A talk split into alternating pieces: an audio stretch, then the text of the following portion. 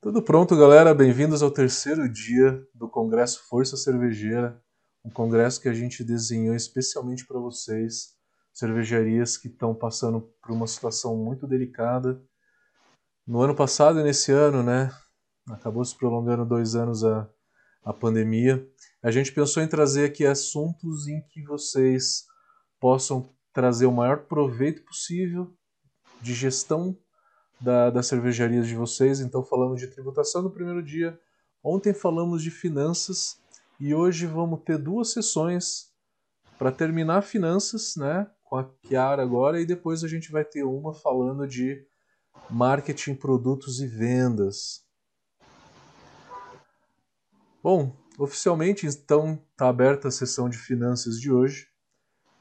Para terminar a sessão de finanças que começou ontem, a gente fez o um convite para Kiara, que é uma professora da Brau Academy, para falar sobre perdas.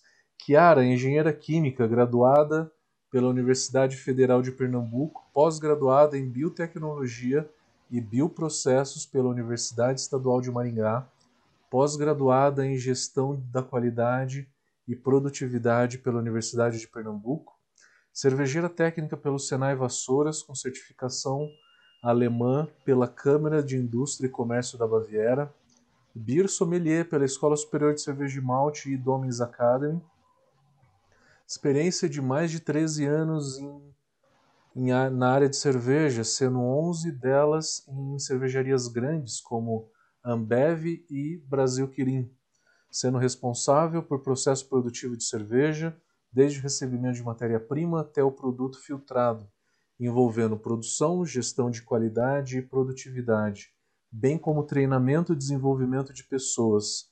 Professora de Tecnologia Cervejeira pelo Senai Pernambuco, professora do Instituto Ceres e pela Brau Academy também. Bem-vinda, Chiara, muito obrigado. É contigo. Obrigada, Matheus. Boa noite, pessoal.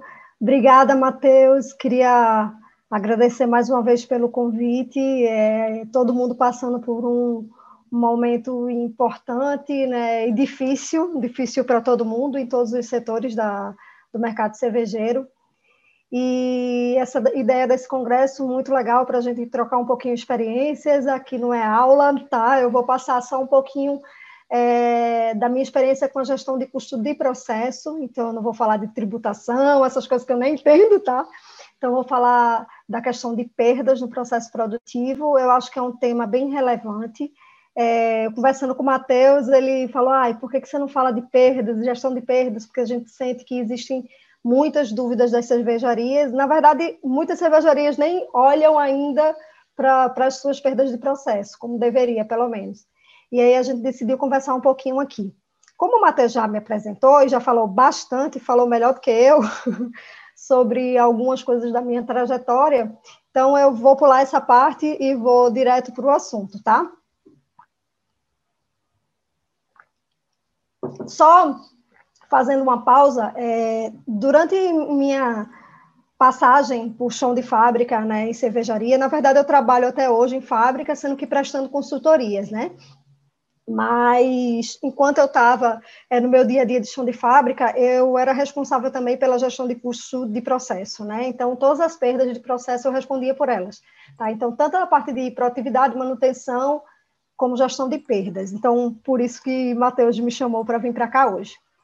Mas vamos lá. É, quando a gente fala de custo e de perdas, é, é, uma pergunta que parece ser muito simples, né? né? Qual o custo do seu produto? Sendo que, durante minhas consultorias, né, passeando por aí pelo Brasil, é, eu várias vezes fiquei sem essa resposta. Né? Então, pode parecer é, incrível isso, mas é verdade. Muita gente não, não entende, não sabe qual o custo do seu produto e muito menos qual é a composição desse custo. E se a gente pensar que dentro do custo, todas as perdas de processo estão dentro do custo, quantas oportunidades a gente tinha de aumentar a margem de lucro da gente e a gente não olha para o processo produtivo, né? Tem muita cervejaria que olha só a parte de vendas, que é extremamente importante, obviamente, né? Se não você a gente não vender, a cervejaria não sobrevive. mas é, tem custos de produção altíssimos. E isso é, é, causa uma doença grande dentro de uma fábrica na parte financeira, né? Então, as pessoas não entendem como que precifica, não entendem quais são os seus consumos, não entendem suas perdas, e é isso que a gente vai falar hoje. Mas o foco da gente, existem diversos tipos de perda, e o foco da gente vai ser a, a, as perdas realmente do processo produtivo, tá? Então, essa pergunta é só para provocar. Se você conseguiu respondê-la, tá bem, que bom. Então, vamos lá. É, durante essas minhas andanças, é, eu terminei classificando aqui para vocês as principais perdas que, que eu identifico assim quando eu vou nas cervejarias, né? Perdas por baixo rendimento, então é, rendimento de matéria-prima em si.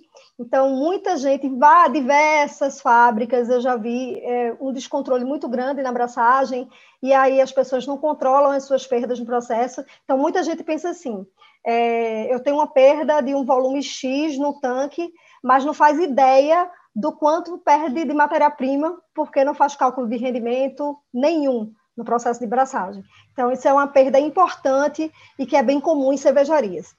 É, o consumo maior do que a lista técnica, e para quem não sabe o que é lista técnica, daqui a pouco eu explico mais um pouquinho tá, sobre isso.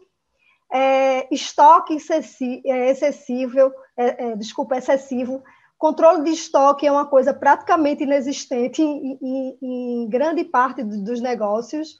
É, quero muito que vocês me digam que eu estou errada na cervejaria de vocês, né? Que vocês que estão assistindo. Mas, infelizmente, controle de estoque é uma prática bem, bem difícil da gente encontrar um, um controle bem feito, né? Realmente que funcione para te gerar resultado.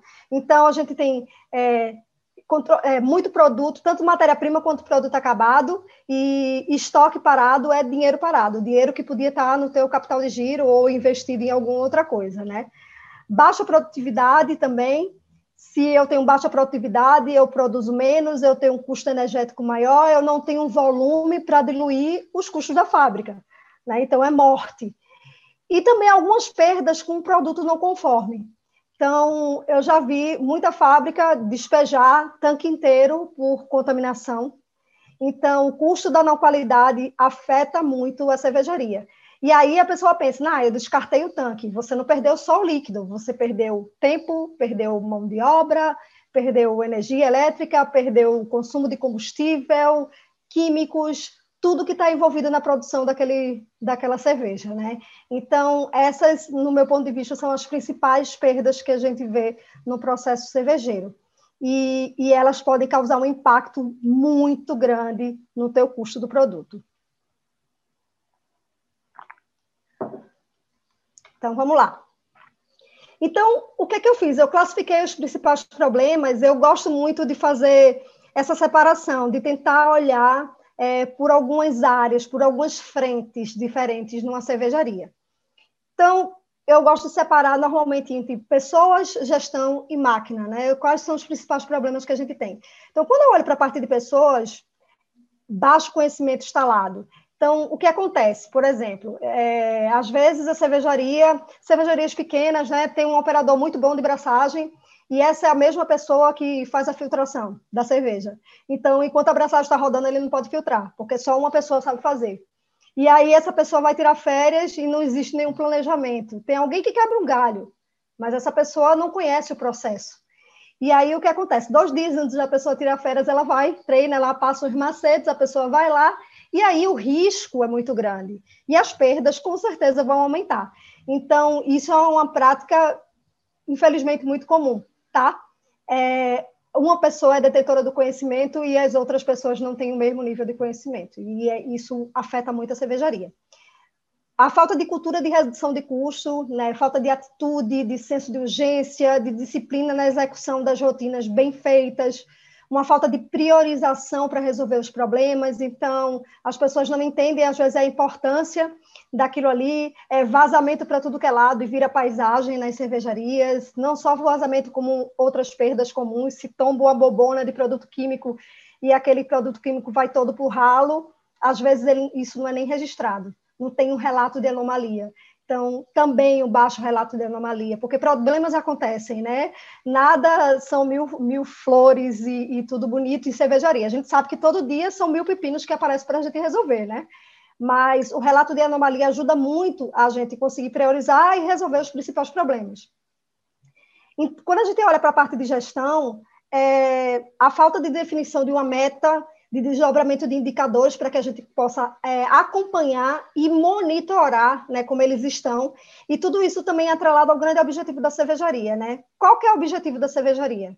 É vender X mil litros por mês? Qual é o objetivo? Né? O que é que eu estou fazendo no chão da fábrica para é, conseguir atingir esse objetivo, sendo que com o menor custo possível, com a maior produtividade possível? Então, será que a gente está analisando dessa forma ou a gente só está pensando no volume e está fazendo ele de qualquer jeito, com custo lá em cima? É, a falta de metodologia né, para o acompanhamento desses indicadores que eu falei também, e o tratamento dessas anomalias, que muitas vezes não são nem relatadas. A falta, ou até a falha, né, às vezes até existe, mas, é, mas muito, de uma maneira muito tímida, a discussão sobre os principais indicadores de uma fábrica. Então, às vezes existe um número lá, tem gente até que faz gestão à vista, coloca aquele quadro bem lindo na cervejaria, cheio de número, sendo que ninguém olha. Né? Se você não olha, você não vai bater meta porque cai, nada cai do céu. Ou então a sua meta está muito frouxa, você podia estar tá ganhando mais. Então, é, essa discussão dos indicadores, buscar sempre a melhoria contínua dos seus processos é muito importante é, para você reduzir as suas perdas. Programação de produção que não prioriza as questões de custo. Isso é um calo da maior parte das cervejarias. Muita gente sofre com a questão da programação de produção. E aí, será que a gente, quando vai fazer uma programação, a gente faz uma modulação de fábrica é, no sentido de otimização de recursos energéticos, por exemplo? Será que eu faço a, eu olho a minha previsão lá para frente, planejo o meu volume? Lógico que a gente sabe que tem furo, mas a gente precisa prever é, máximo possível isso também. E aí eu faço um planejamento da abraçagem para que eu tenha partidas que minimizem esse custo lá quando eu ligo uma caldeira, ou que eu tenha um estoque de adega aceitável para não ter um consumo energético muito grande na questão da geração do frio. Então, tudo isso tem que ser muito pensado. É, falha na gestão de estoque, né? A gente fala de estoque o tempo todo. É, falta de padronização, isso aí é um dos principais problemas, na verdade, para a questão de, de, perdas. E quando a gente olha a parte de máquina, a falta de uma, é, um plano de manutenção preventiva, isso é bem crítico, porque se a gente não planeja, o equipamento vai quebrar. Né? Isso é fato. E ele vai quebrar no pior momento, pode acreditar. Ele vai quebrar no momento, a bomba de resfriamento do mosto vai lá quebrar quando você está com, com o mosto na fervura, e aí você vai ficar com o mocho parado lá cinco horas esperando conseguir uma mão de obra para poder fazer a substituição da bomba, enfim. E aí tu ainda tem que fazer o CIP para poder fazer o processo de resfriamento. A gente sabe que a maior parte das fábricas não tem a realidade de ter uma estrutura de manutenção, com equipe de manutenção para fazer, é, fazer tudo. E aí, normalmente, essas pessoas terceirizam esse serviço. E o serviço terceirizado, no momento de emergência, ele é muito mais caro. Então, considerem isso uma perda também. Além é, de perda de qualidade de produto, né, perda de tempo, você vai parar todo o seu, seu planejamento, perda de volume, por causa de uma falha no, no planejamento da manutenção. Tá? Baixo conhecimento sobre equipamento, a pessoa que opera o equipamento tem que ser o maior conhecedor. E aí, quando eu falo de baixo conhecimento é, do equipamento, não é na questão da operação em si, mas entender um pouquinho de manutenção também. É, manutenção básica, manutenção autônoma. Eu, eu sou muito a favor da manutenção autônoma, pelo menos limpeza, lubrificação e reaperto. Então, você não precisa ser mecânico para saber é, esses três itens. Então, você faz um curso básico de mecânica, desses que tem no Senai, e você consegue é, o operador é a pessoa mais indicada, ele é dono do equipamento, ele opera aquele equipamento todo dia, ele sabe que é quando a, temperatura está alterada, ele sabe quando tem uma vibração. Se a gente não faz nada, lógico que aquela máquina vai parar. Né? Então, estimular a manutenção autônoma reduz muito o custo da cervejaria e reduz o custo também com a manutenção preventiva. Né? Se você faz a manutenção, estimula a ter uma manutenção autônoma, o tempo de vida útil dos seus equipamentos ele vai aumentar muito mais. Então, esses pontos, esses tópicos aqui são tópicos chave para a gente reduzir os custos da cervejaria e reduzir as perdas.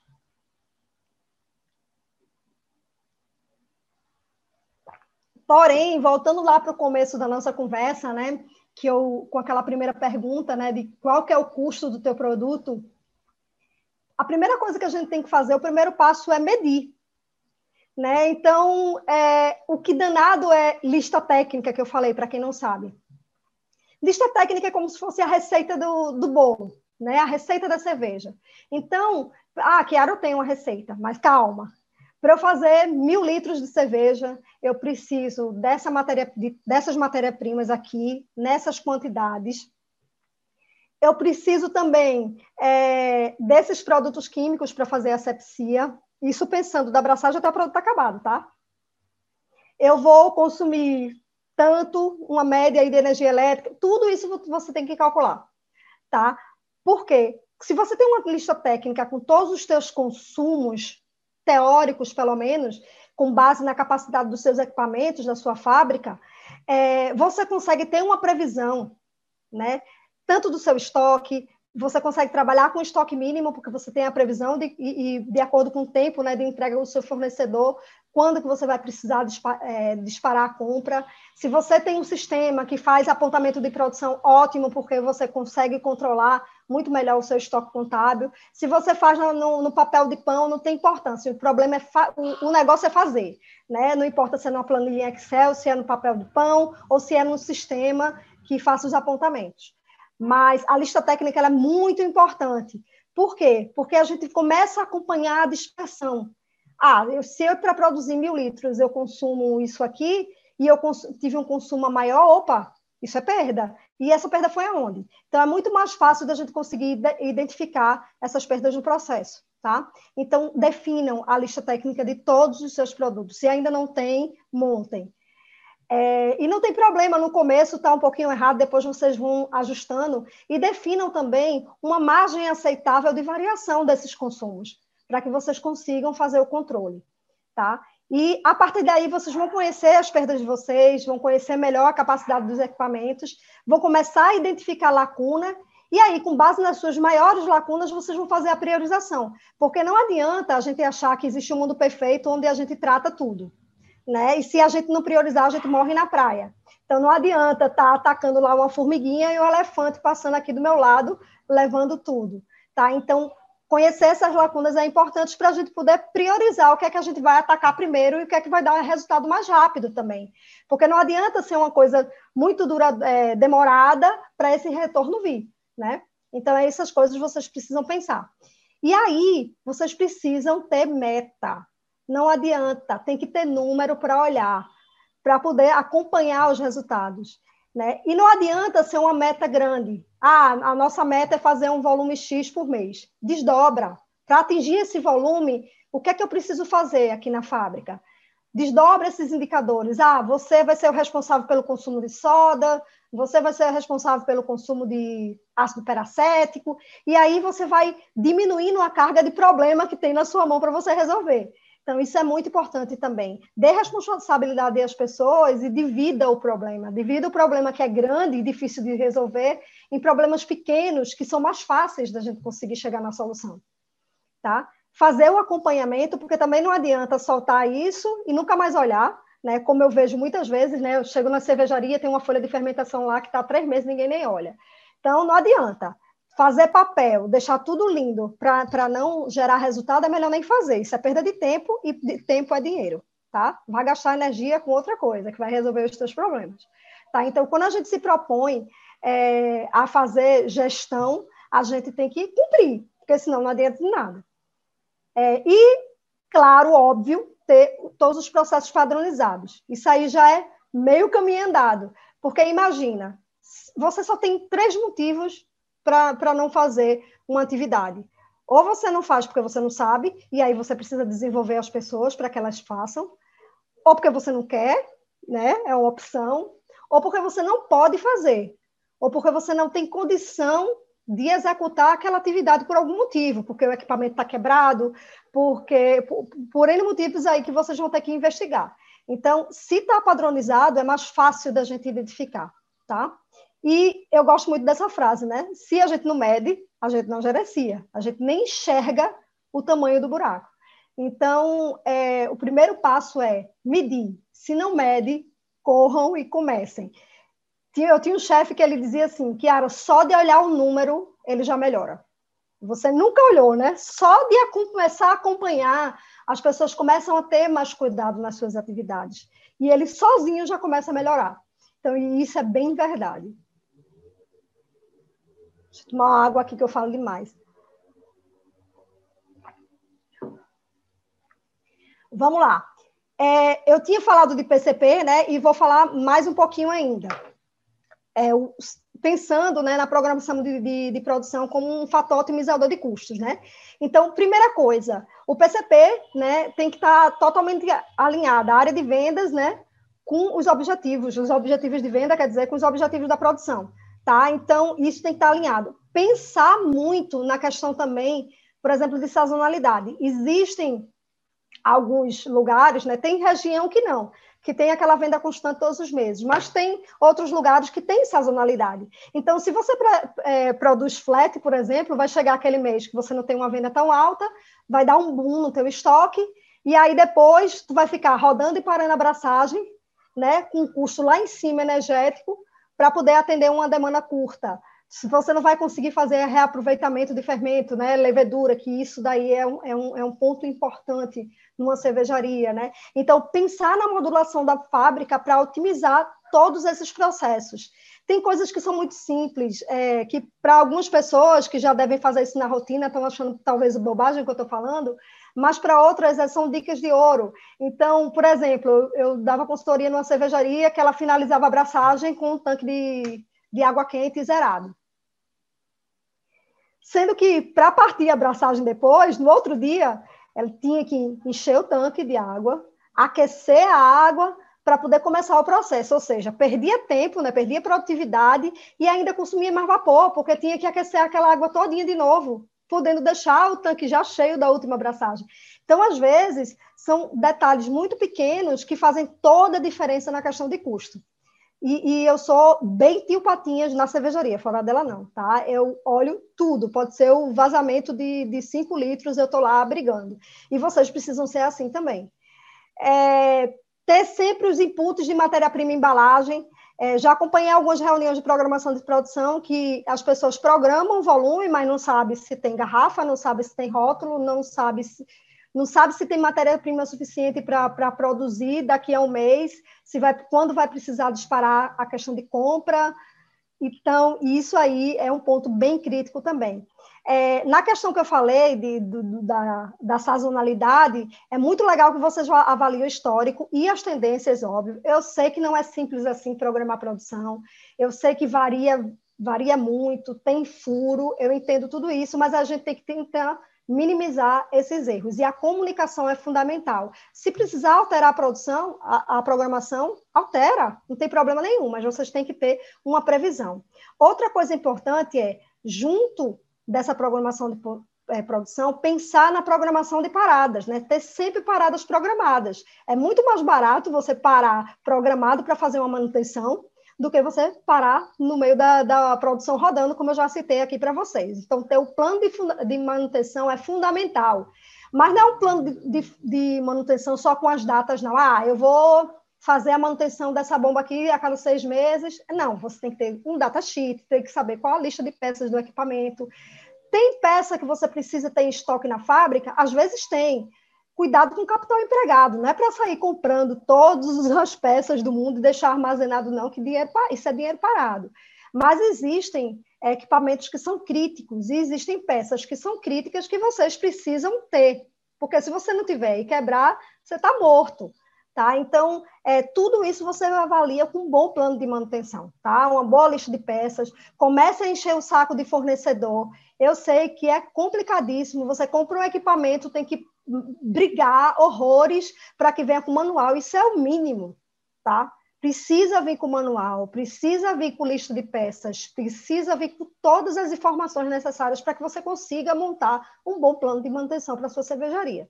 Então, exijam que o fornecedor entregue, coloquem isso em contrato, tá? Já que ele não, faz, não fazem isso normalmente, a, a maioria, né?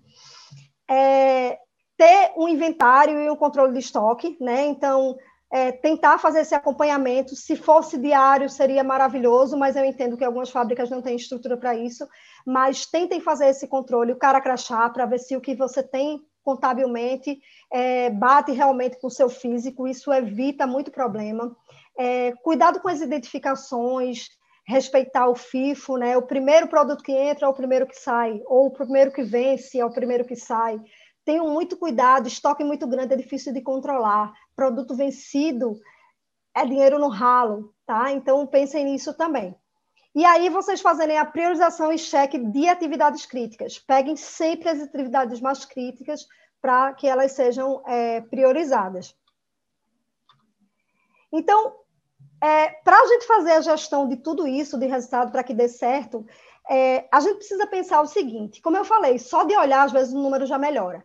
Então, a maior parte dos problemas que vocês vão ver são de baixa complexidade, sabe? É um ver e agir. É aquele negócio que está faltando só o olhar, parar para observar o processo. Eu sei que às vezes a gente está mergulhado nos problemas e a gente não consegue enxergar, mas tira o pescoço aí um pouquinho, tenta enxergar de longe, que vocês vão começar a observar e entender que tem coisas que são simples. Às vezes, uma planilha, um acompanhamento resolve e, e esse número já começa a entrar, tá? Então, na verdade, muitas coisas é cumprimento de padrão e cheque, né, para ver se isso está sendo cumprido, e disciplina, sabe? É, é, é, é, o básico. Então, a maior parte dos problemas vocês vão, receber, vão resolver assim. Não precisa de grandes ferramentas de gestão de qualidade para resolver, não. Tá? É cumprimento de rotina do dia a dia e é isso, tá? Sendo que às vezes vão aparecer problemas que são mais complexos e vocês podem precisar, não, vocês vão precisar de método, tá? Porque o que acontece? É, eu vejo muita gente dizendo, não, a gente sabe qual é a causa do problema, a gente vai lá e resolve. A gente quer resolver as coisas com o conhecimento prévio que a gente já tem, com a experiência. E eu sei que é normal isso. Quanto mais experiência a gente tem, a gente acha que sabe a solução para todos os problemas. Os problemas se repetem, mas nem sempre as causas são as mesmas, tá? Então a gente tem que investigar. Tá? Então, eu gosto muito do PDCA, dessa metodologia, não é obrigatório, é uma sugestão. Eu não vou entrar no detalhe, eu só vou explicar mais ou menos como funciona e dar alguns exemplinhos para vocês terem ideia de como é o fluxo, tá? Porque se a gente fosse falar mesmo da metodologia, a gente ia passar um, um tempo muito grande aqui, e eu queria só dar uns insights para que vocês percebam alguns caminhos que vocês podem seguir, tá?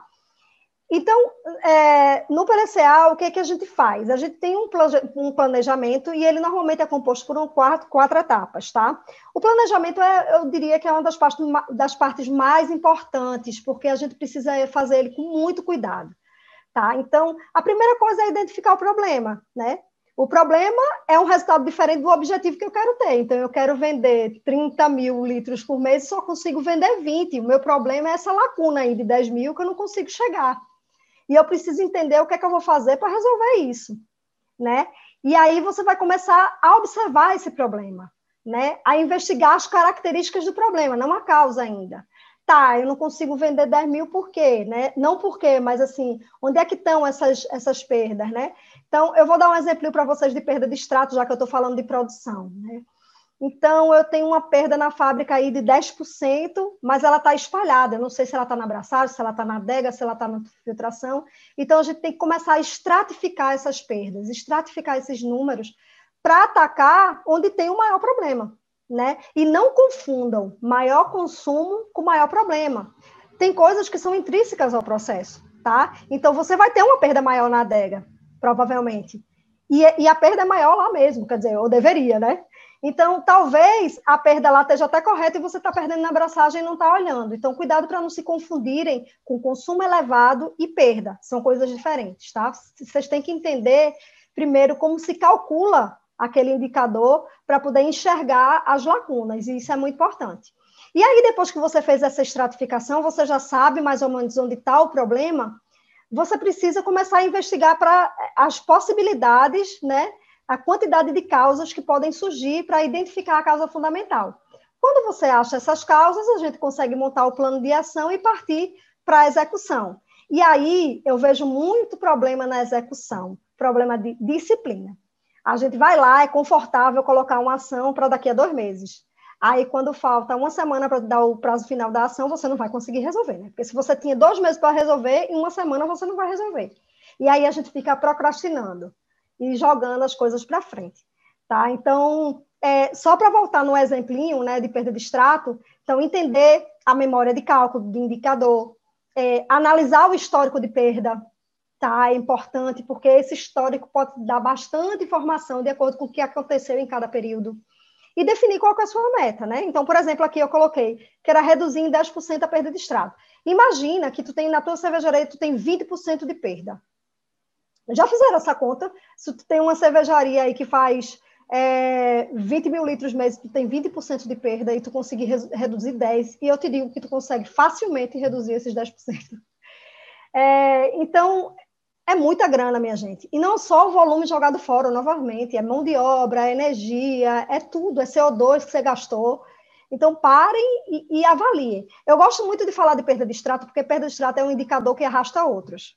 Né? Quando você tem a perda de extrato alta, você tem consumo de tudo, tem consumo de produto químico, consumo de CO2 alto, e aí vai levando tudo, a cervejaria vai, vai para o ralo junto, vai a cerveja para o ralo e a cervejaria também. Então, aqui é só um exemplinho, eu não vou ensinar vocês a calcularem a perda de extrato aqui, mas é, eu tenho aqui a memória de cálculo da perda de extrato, tá? Então, isso é uma planilhinha que normalmente eu uso para fazer controle. Então, aqui tem um controle de entrada de matéria-prima, que muita gente não faz. Então, sempre que a gente vai calcular um indicador, a gente precisa entender como ele funciona. Por exemplo, a perda de extrato. Como é que eu vou comparar quilo de malte com volume de cerveja? Eu não posso comparar quilo com litro, né?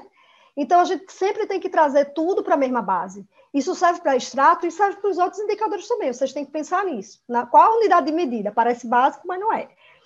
Então, a gente sempre, a gente não vai é, calcular a perda de extrato com quilo de malte, a gente vai calcular quilos de extrato, ou seja, a quantidade de malte que tem vezes o rendimento que aquele malte chegou para você, olhando no laudo, tá? Então, você vai controlar as entradas de matéria-prima, estoque inicial, estoque final e converter tudo para quilos de extrato. Tá? A mesma coisa você vai fazer com as etapas do processo. Eu dividi, eu dividi aqui em maturação e fermentação, eu gosto de dividir duas etapas, porque coisa, acontece coisas diferentes, apesar de ser no mesmo tanque normalmente, mas vocês podem colocar só fermentação, por exemplo. E aí eu consigo enxergar exatamente quanto de perda que eu tenho em cada área. Esses números aí são aleatórios, tá, gente? Eu só coloquei para vocês darem uma olhadinha. Então, a gente consegue saber, área por área, onde é que está a perda. Isso já é uma base muito boa para a gente começar a enxergar os números enxergar as nossas lacunas, tá? É, outra coisa é, muito importante, você consegue, na abraçagem, um controle mínimo é, acompanhar fabrico a, a fabrico, a perda por fabrico, de uma maneira muito simples, com basicamente os dados que você já usa no processo, que vocês já fazem normalmente. É só organizar esses dados, colocar numa planilha que já dá o número para você e você consegue atuar na causa do problema. E aí você consegue enxergar exatamente se a perda está na mostura, se a perda está na fervura, se a perda está na tina filtro. Então, são coisas que são muito simples. Só de olhar o número, de aprender a calcular, a gente já começa a enxergar oportunidades, tá? Então, entender a memória de cálculo é muito importante. Pensem sempre é, na memória de cálculo dos indicadores de vocês, é, com um volume, né? Baseados no volume de produção daquele mês, volume de produção líquida, tá? de produto acabado. Porque, imagina, tem um mês que você teve um, vamos dizer, um consumo, estou chutando aqui, um consumo de mil quilos de soda nesse mês. Aí, mês que vem, eu tive 2 mil.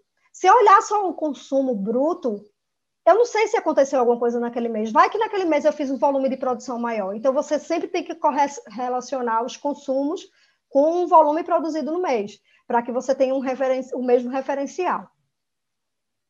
Então, como eu falei para vocês, né, são só exemplos, né? Então, eu já entendi a memória de cálculo, já tenho meus dados, faço estratificação, tem mil ferramentas de qualidade. Essa aqui que eu usei foi o gráfico de Pareto para me dizer onde estão os meus principais problemas, tá?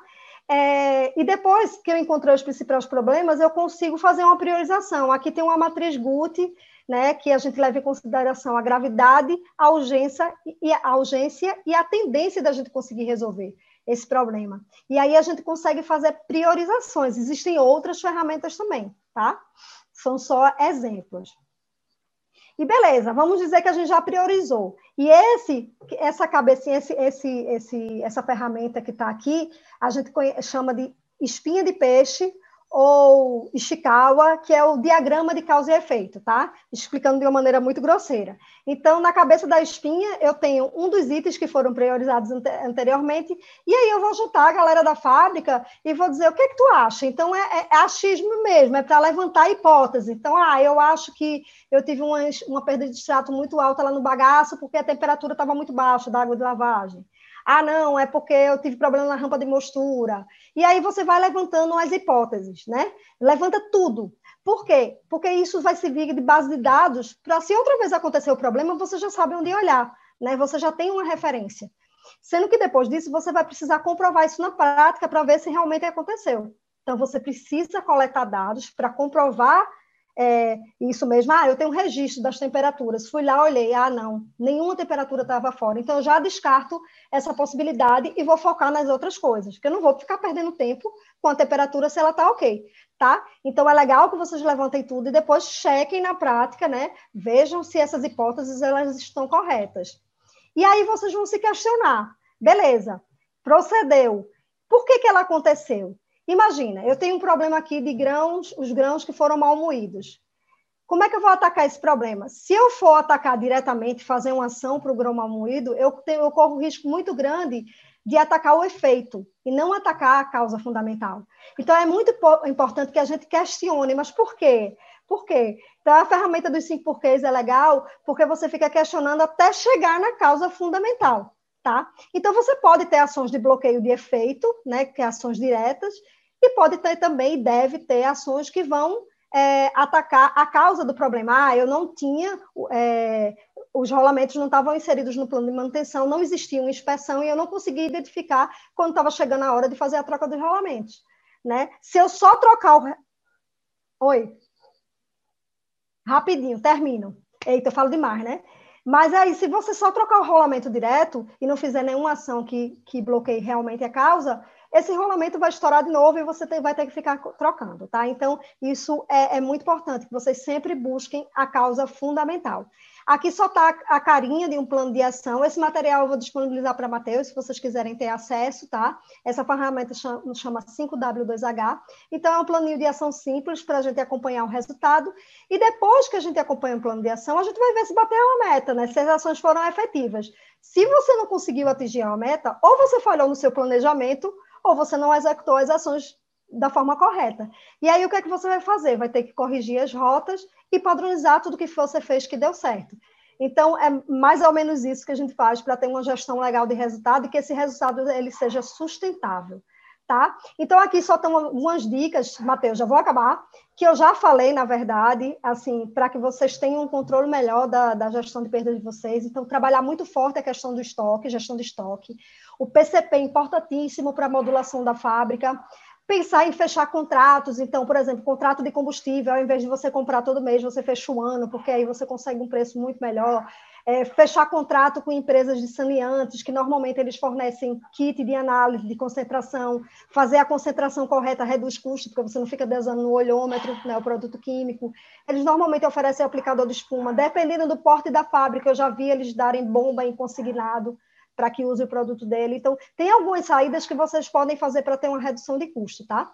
É, eu sei que, é, que a questão de, de gente, eu não estava olhando aqui, era só perda de processo, mas a questão de hora extra, turnover elevado, gente que entra, passa um tempinho e é desligado da empresa, isso é grana. Você tem que é, desenvolver outra pessoa para assumir aquele posto. Então, cuidado com isso, né? A falta de padronização também contribui muito negativamente, tá? Então, pensem também no plano de manutenção e em desenvolver as pessoas para a questão da manutenção autônoma, que vocês vão ter um avanço muito grande. E, para finalizar, para Matheus não me cortar, é, a gente tem a questão do produto não conforme, e aí eu queria convidar vocês para semana que vem, dia 12, a gente vai ter uma aula gratuita sobre boas práticas de fabricação, para evitar também esse tipo de problema, né, de jogar produto fora por conta de custo da não qualidade, tá? Terminei, Matheus. Voando.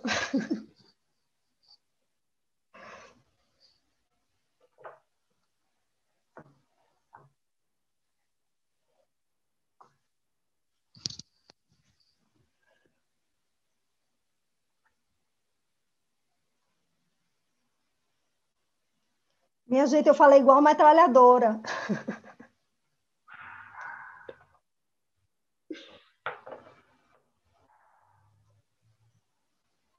Daqui a pouquinho.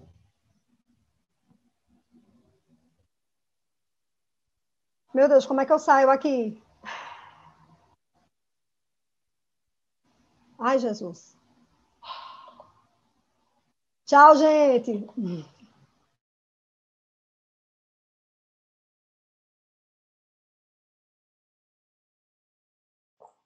Pessoal, eu vou colocar a Érica aqui, então.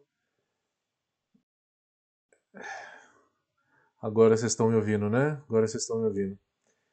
É, agradecemos aqui a área. Eu falei que toda, todo o material a gente vai colocar no.